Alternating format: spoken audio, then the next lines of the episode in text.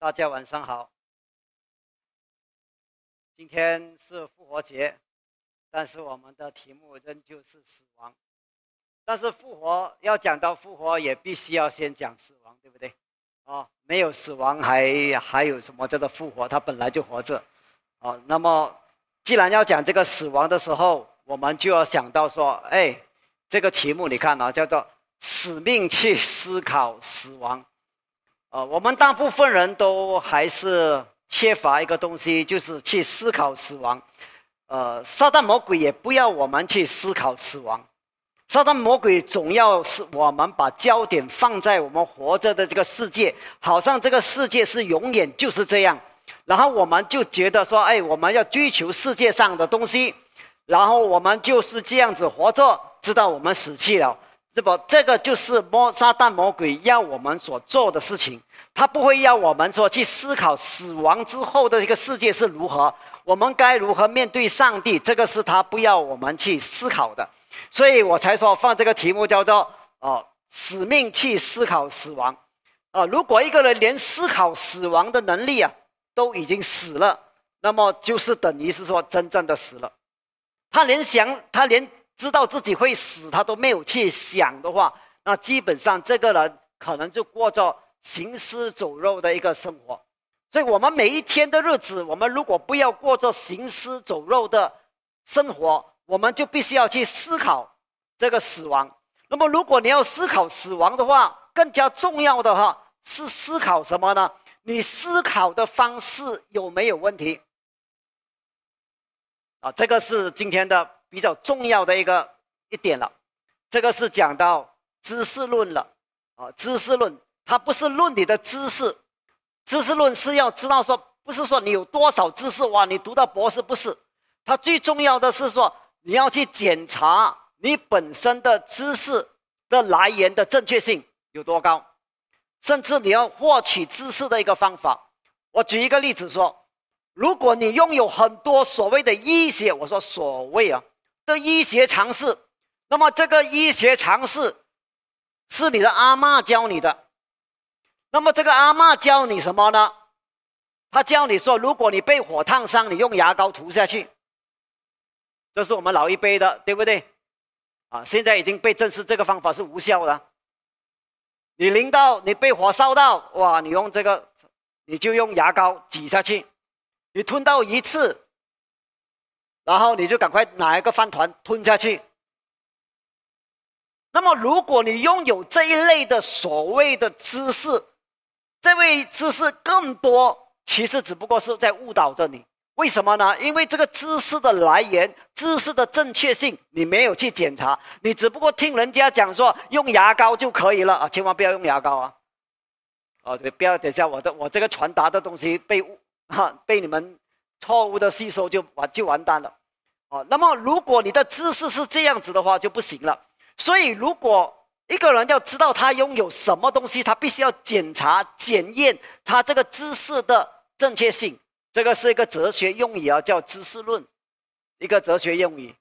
啊，当然，这个如果我们今天如果要讲到知识论，就比较比较多了。所以我们只是大概要知道说，哎，我们必须要检查我们所谓的知识。那么，如果你说你的佛教的知识，你是一个佛教徒。如果你是一个佛教徒，你说我拥有佛教的知识很多。你说哇，我佛教的知识很多，然后你没有去检查所有的知识，你都吞下去。那么这样子的话，如果连佛教的正确性都还不知道有没有的话，那你所有的知识都是废的，都是无用的。我不是说佛教是废的，但是如果说所讲的都是假的，那就等于废的。包括了用这个方法来检测，包括了基督教。那今天是复活节，如果耶稣没有复活，如果了，如果耶稣没有复活，那么今天我们所讲的都是废的，都是没有用的。你所信的圣经也是没有用的。如果，所以变成我们必须要先确认是什么呢？你确认你所信的，你要知道说耶稣的复活性是真的吗？啊，这个我们等下再谈，甚至以后还谈更多。你先要确认这个东西，说，哎，我所信的耶稣是又真又活的吗？先确认这个，然后才说我要去追求各种各样的知识。先去确认。如果你是一个道教徒，如果了你是一个道教徒，你都还没有确认说你所烧的这个东西仙人有没有收到，那么你还拼命去烧，那没有意思嘛，对不对？你等于污染这个环境不了吗？所以。你是一个道教徒，你就要确认，你就要确认你所烧到的下面收到，下面有收到了，可能有靠过来还是什么，总之是要下面收到嘛，要不然你所做的是废的嘛。你是佛教徒，如果你没有确认你的佛教是真的，然后你拥有很多佛学知识都是废的。你是一个基督教徒，所以你看我公平的对待每一个宗教啊。你是一个基督教徒，你连耶稣复活你都不知道，那等于没有用。所以这些东西，我们称它在知识上，你必须要要很清楚的知道。所以这些关于死亡的课题也是如此，你不要去吸收了一大堆东西，那一大堆东西都是没有用的，都是不不真实的东西，那你的知识是没有用的。所以我们今天来看看所谓的思想家、哲学家，他们是如何思考关于死亡的一个课题。第一个，我们来看一下苏格拉底。哦，我们知道这个是希腊的哲学家，啊，甚至他被被公审，然后他被被抓去坐牢，然后他要面对着死刑，他都宁可勇敢的，我们说是去死。他其实早就有机会逃离的，他的弟子很多的，他早就可以逃离的，但是却不愿意逃离，他愿意接受这个法律。虽然这个法律制裁他的时候说他不照不按照法律，他却反而要表现出他认同这个法律，然后他勇敢的去死。那么为什么他能够这么勇敢的去死呢？当然跟他所信的灵魂有关系。他认为灵魂跟身体，如果身体死了之后还有一个灵魂的存在，那我必须要先去问一个问题：你怎么知道有灵魂呢？你怎么知道死了之后有灵魂呢？如果你连这个都还没有去确认的话，那你所信的东西都是一个缥缈的，都是不切实的一个东西。那我们来看柏拉图的弟柏拉图，他说哲学是死亡的一个练习。先先讲这个关于哲学啊，哲学这个 philosophy of phileo，爱，Sophia 智慧，爱智慧哦。这是你喜爱智慧，你对对思想是有思考的，所以对哲学来讲，对柏拉图来讲，他也同样的，他认为有一个理想国嘛，这个是我们熟悉的，对不对？他认为有一个理想国，他认为有一个真正的一个真是另外一个存在的一个东西，但是问题说这个东西存不存在？你怎么知道？你怎么知道？你练习死亡有用吗？你所谓的练习有用吗？这个是我们要去思考。所以今天我们趁着这个复活节，我们来思考：哎，我们所谓的知识，这个知识是有用的吗？要不然你吸收了一大堆你没有用的知识。我说过了，你可以吸收一大堆没有用的知识，没有用的。所以不是说你知识越多越好。如果你你吸收的是烂知识，没有用。那我们来看另外一个，这个。Epicurus，快乐主义哲学。他说：“死亡不过是感觉的消逝。”他说：“死亡在的时候，他说死亡还没有来的时候，我我在我存在的时候，死亡还没来到。请问你们现在对你们而言，死亡来到了没有？还没有来到。当死亡来到的时候，你不存在的，这是他所想的了。但是他像他这样子所讲的。”我又来问回刚才我前面问的问题。刚才我前面我问柏拉图，问苏格拉底，我说你怎么知道有灵魂？现在我问这个以毕以毕鸠鲁，我就问他你怎么知道没有灵魂？同样的啊，你说你相信灵魂存在，你怎么知道有灵魂存在？你说我不相信，我不相信灵魂存在，你怎么知道灵魂不存在？所以它存在。或者是它不存在，你来说给我听，公平吗？对不对？公平。你比如说，我不是，我相信，我相信我们华人最可怕就是讲那一句话，哦，我相信，相信，相信就有，信则有，不信则无，这很可怕的思想。这个完全这一句话都没有，没有，没有去检查过的，信则有，不信则无。一个人信有，一个人信无，那么到底有还是无？可能你说对他也而言有，对他而言无，这个不能够这样子讲。他一一定是有一个普遍上的一个真理。那么再看另外一个海德格尔他所讲的，死亡是属个人的事，他人无法替代。啊，这个是是我们很明显的知道。那么他他认为是说，我们人是要向着死亡而生，所以你今天的生活的方式，你必须要对着这个死亡来生活。所以你要知道说，你已经要死了，你已经要死了。所以你朝着这个向着要死亡的这条路上去，你要知道说，哎，我正在走向这条路的时候，我应该要做些什么？当然，这个态度上是正确的了。如果上帝要我们做一些东西，你又没有去做的话，那个真的是没有毫无准备啊。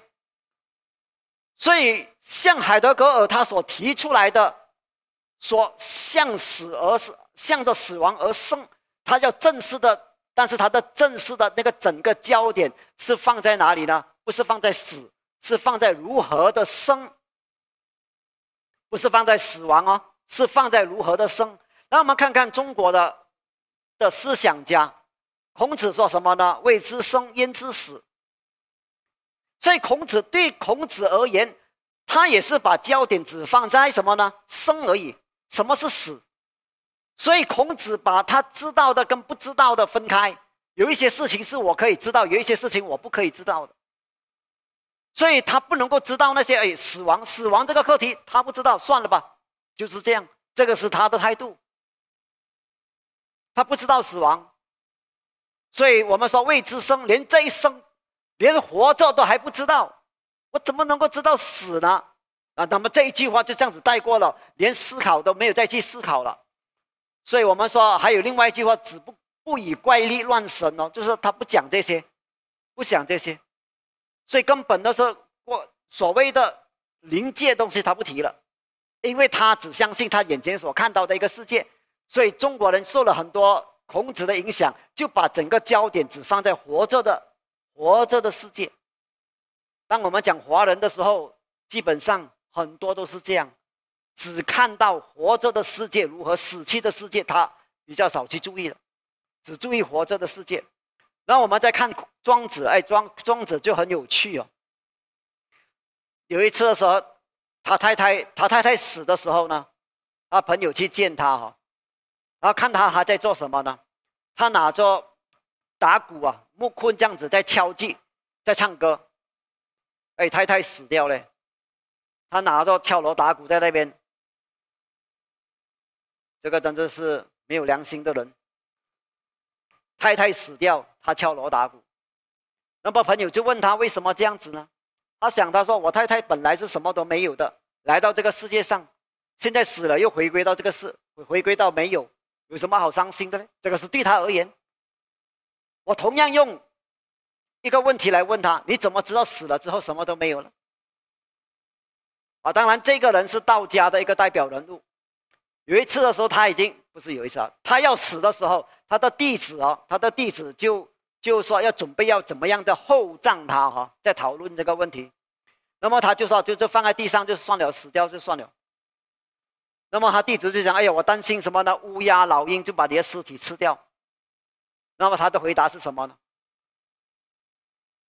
他说：“你把我埋在地下，是给蚂蚁吃掉，给虫吃掉。”那么为什么你要特别优待那些虫？为什么不要优待那些蚂蚁啊、那些老鹰、乌鸦？当然，我们都不会用这个方法，对不对？你有没有说死了？你说哎呀死了，我就就放在地上烂掉。有一些人就问我，应该火葬跟土葬的问题啊，这个是另外的课题了。那么我说，他说，放放火烧很残忍，当然，当然，如果你还有痛的感觉，就很可怕了，对不对？他说放火烧很残忍，那么我我说那个那个虫子咬来咬去咬咬光你也是很残忍一样的，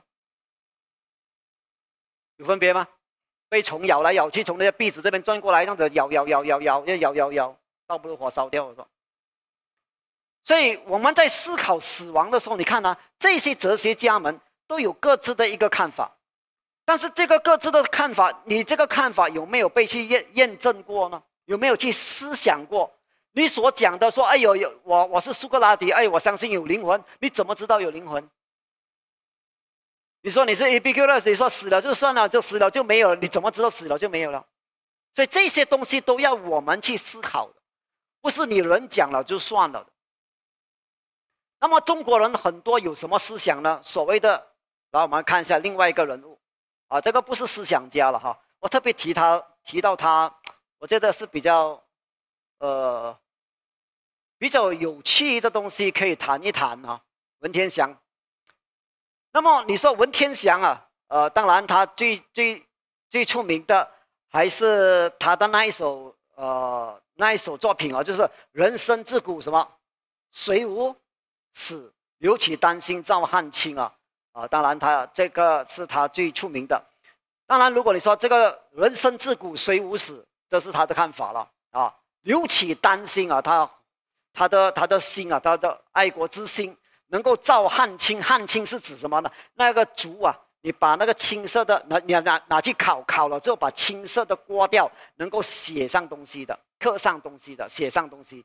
那么这代表说他要留名在史册，明白史册吗？在历史里面留名。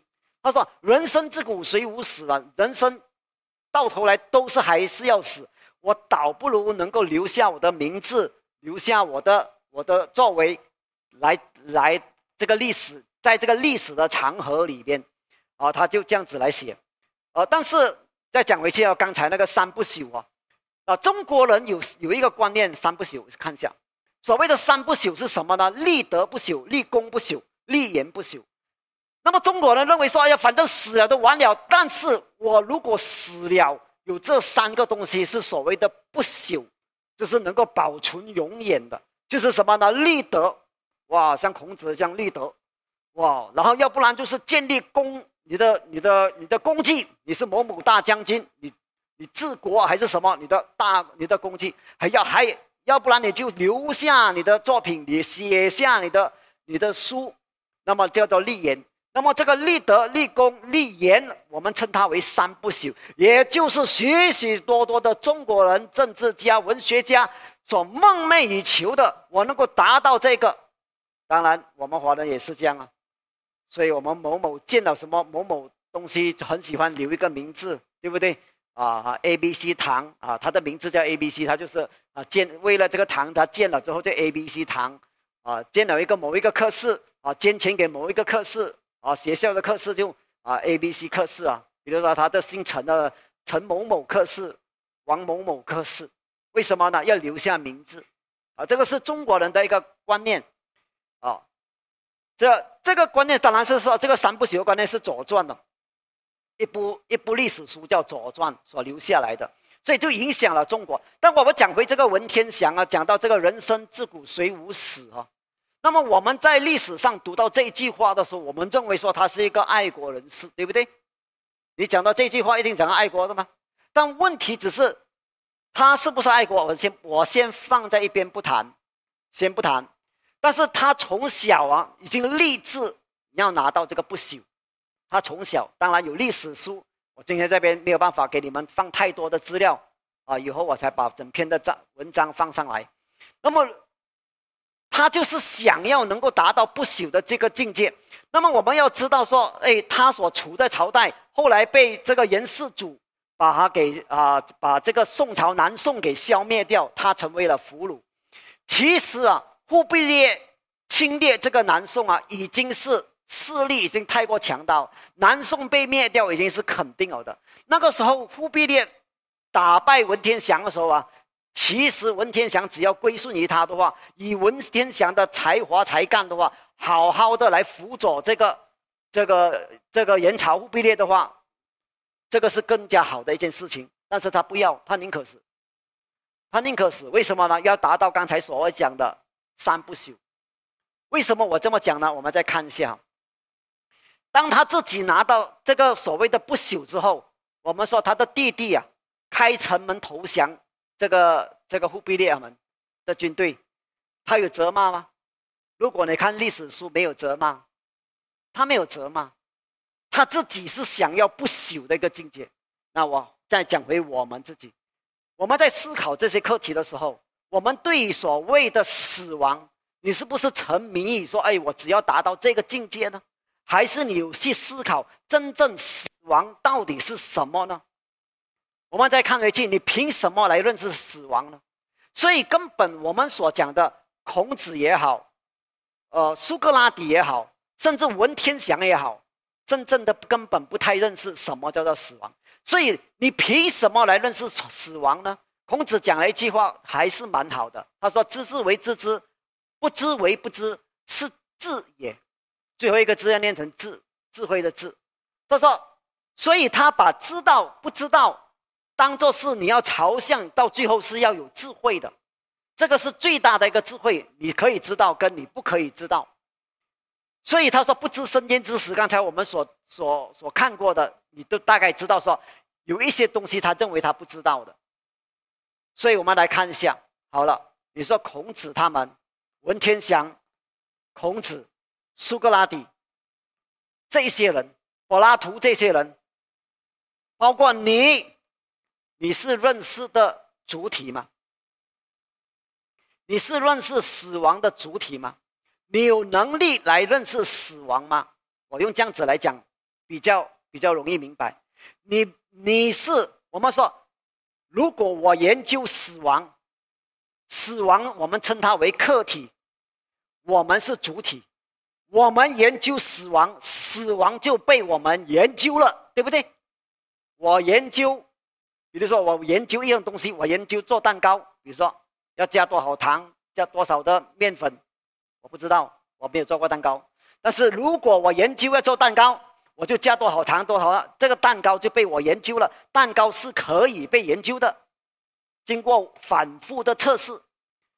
问题是死亡，它可以是客体，你可以是主体吗？你不能，你没有办法，人没有办法研究这一块东西，因为这一块东西不是你可以研究的，因为死亡要发生在你的身上，你没有办法研究它。当死亡来到的时候，你没有办法研究它，所以如果你不没有办法认识死亡，那么这个历史上这么多人，包括了许许多多的宗教学者，他们都在讲论死亡。你是凭什么讲死亡呢？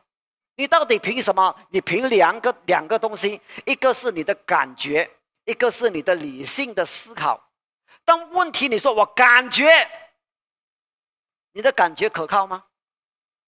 你说我想出来的，那你你的思想可靠吗？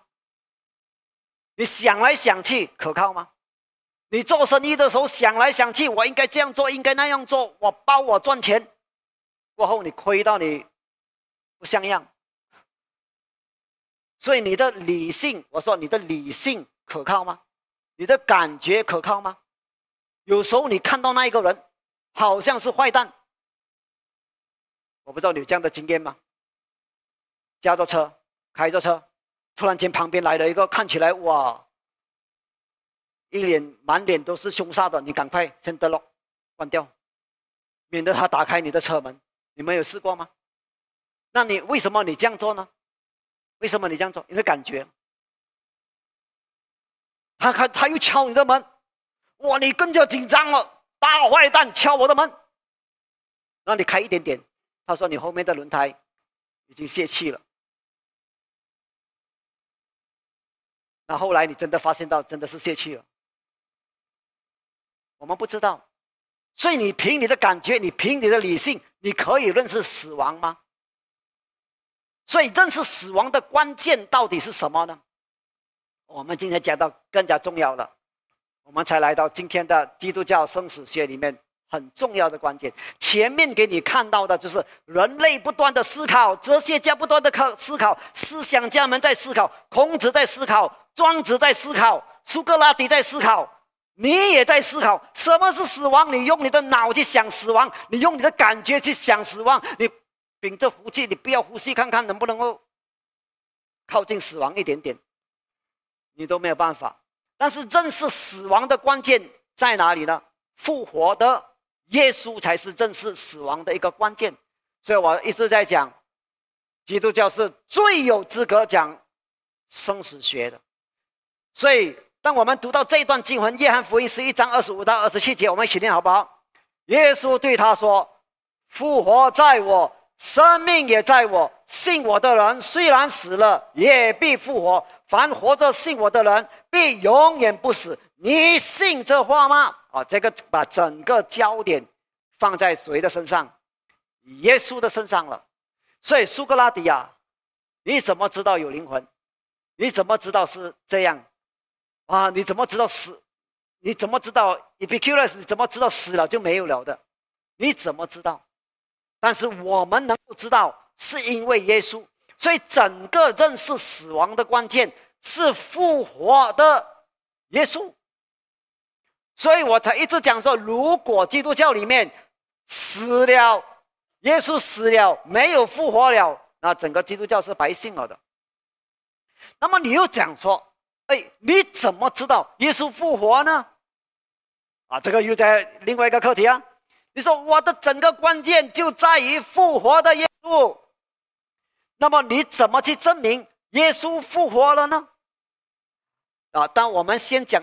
其实，如果你在网上看，你在找很多的课本、很多的书，哇，耶稣复活的九大证据、十大证据、七大证据一大堆。但是我只要讲一个东西，你就可以看得到了。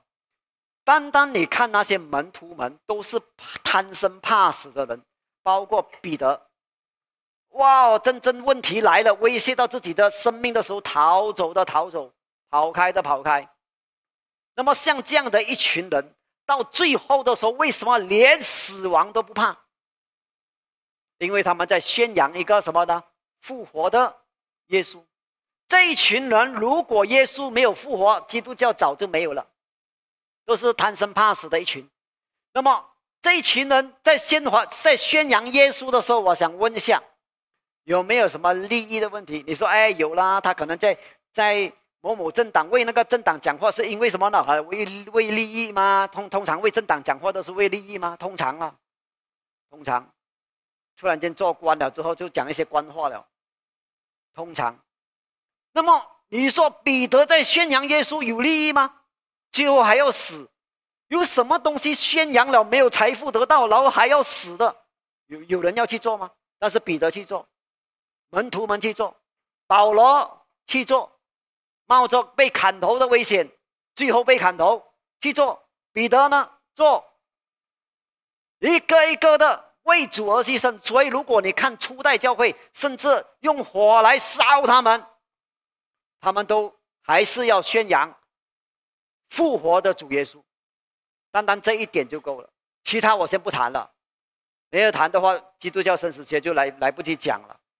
所以最重要的。他说：“哇，这句话，凡活着信我的人，所以我们整个基督教的信仰，不是先信什么，是先信谁。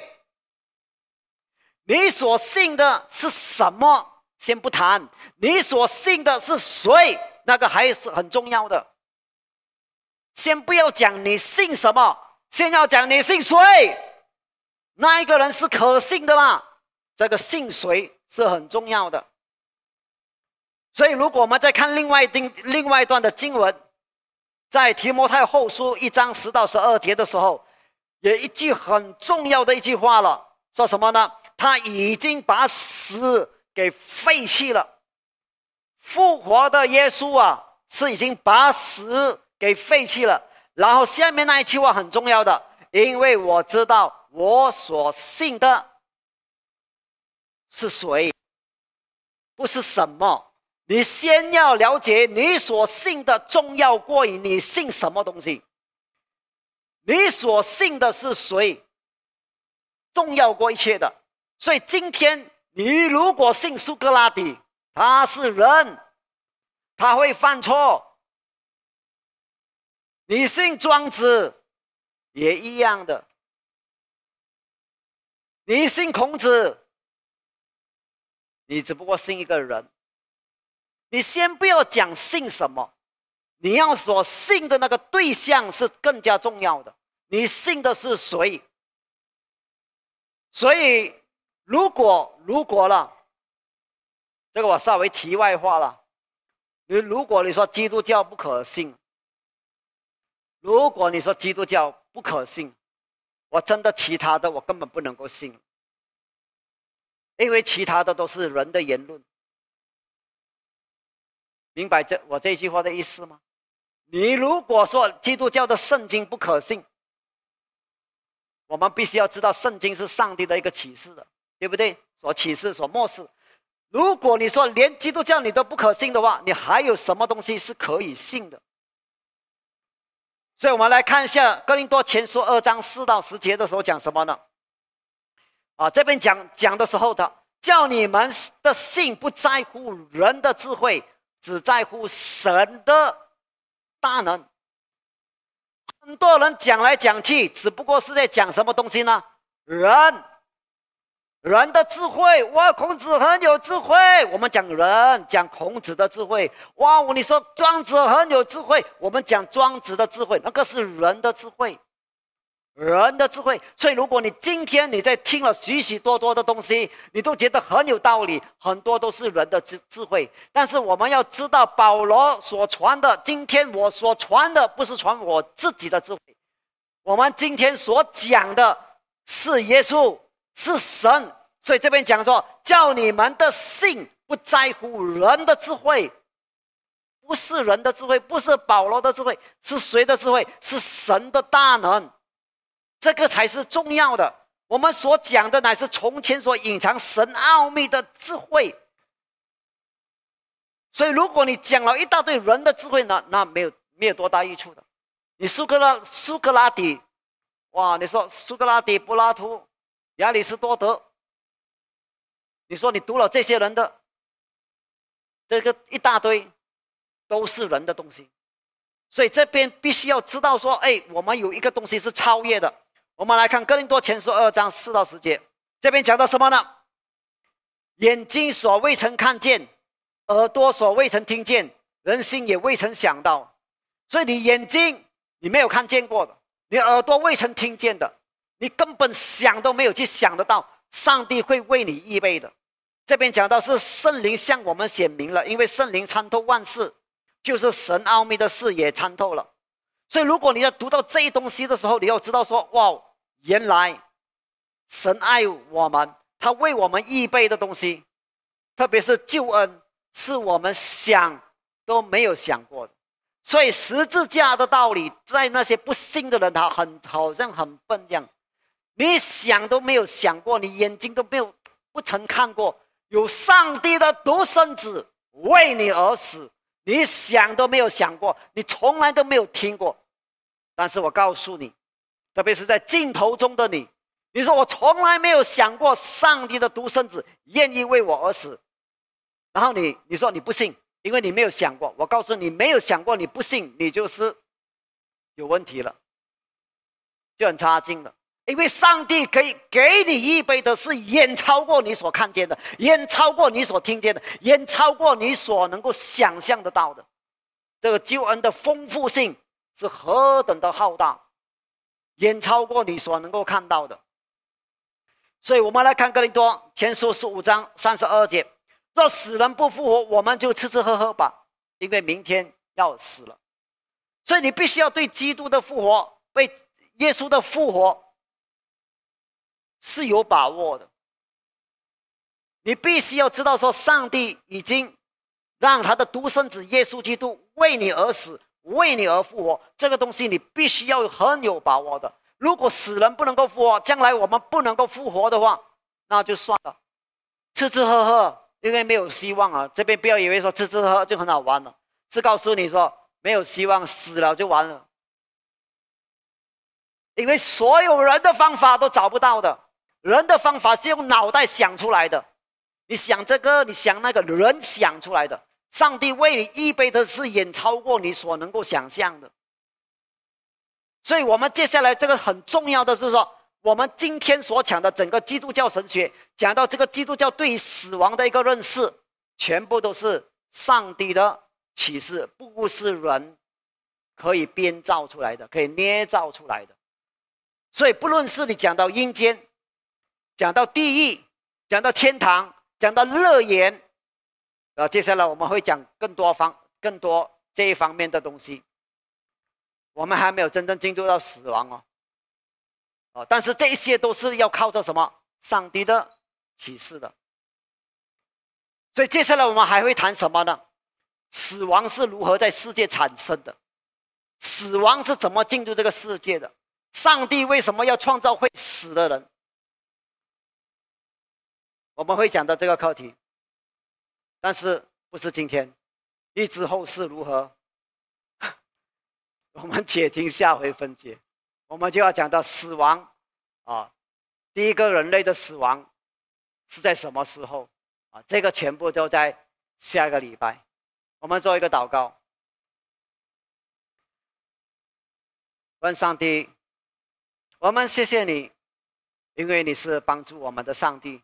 我们无法帮助我们自己，我们无法自救，我们没有办法面对着死亡，我们没有办法。自救没有办法救自己，我们谢谢你，让你的爱子耶稣基督为我们钉死在十字架上，三天之后为我们而复活。我们谢谢你，因着主耶稣基督的复活，我们才有了盼望。我们谢谢你如此的厚恩待我们，我们感恩，奉耶稣基督圣名，阿门。